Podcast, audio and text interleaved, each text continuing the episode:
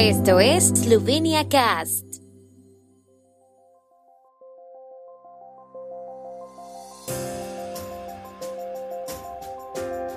Noticias.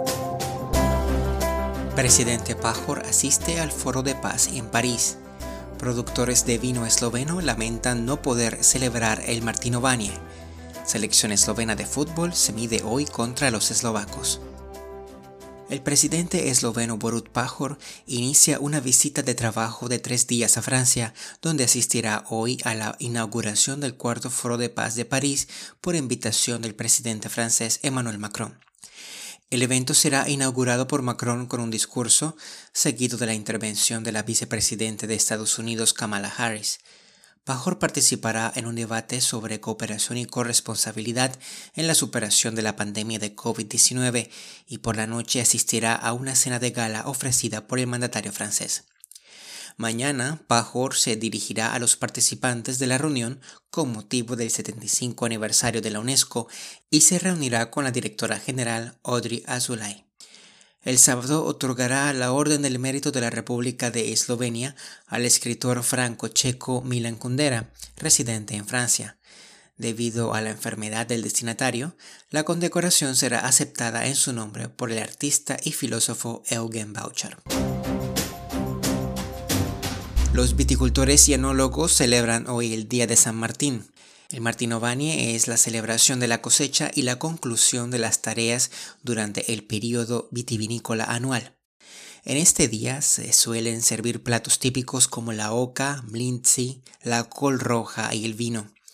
Por segundo año consecutivo, la jornada transcurrirá sin mayores eventos por la agravada situación epidemiológica. La cosecha de este año es cuantitativamente peor que hace un año, ya que la zona vinícola de Dolenska se vio especialmente afectada por las heladas de primavera.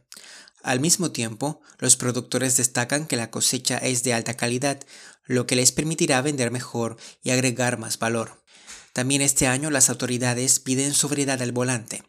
En estos días se encuentra en marcha una acción preventiva nacional para evitar la conducción bajo los efectos del alcohol, durante la cual los agentes de policía vigilarán de cerca el estado psicofísico de los conductores hasta el domingo. La selección eslovena de fútbol afrontará hoy la penúltima tarea en el ciclo de clasificación para el Mundial de Qatar 2022. Eslovenia ya no tiene posibilidades de clasificarse para el Mundial y su rival será Eslovaquia en Ternava. El partido comenzará a las 20:45 hora de Europa Central.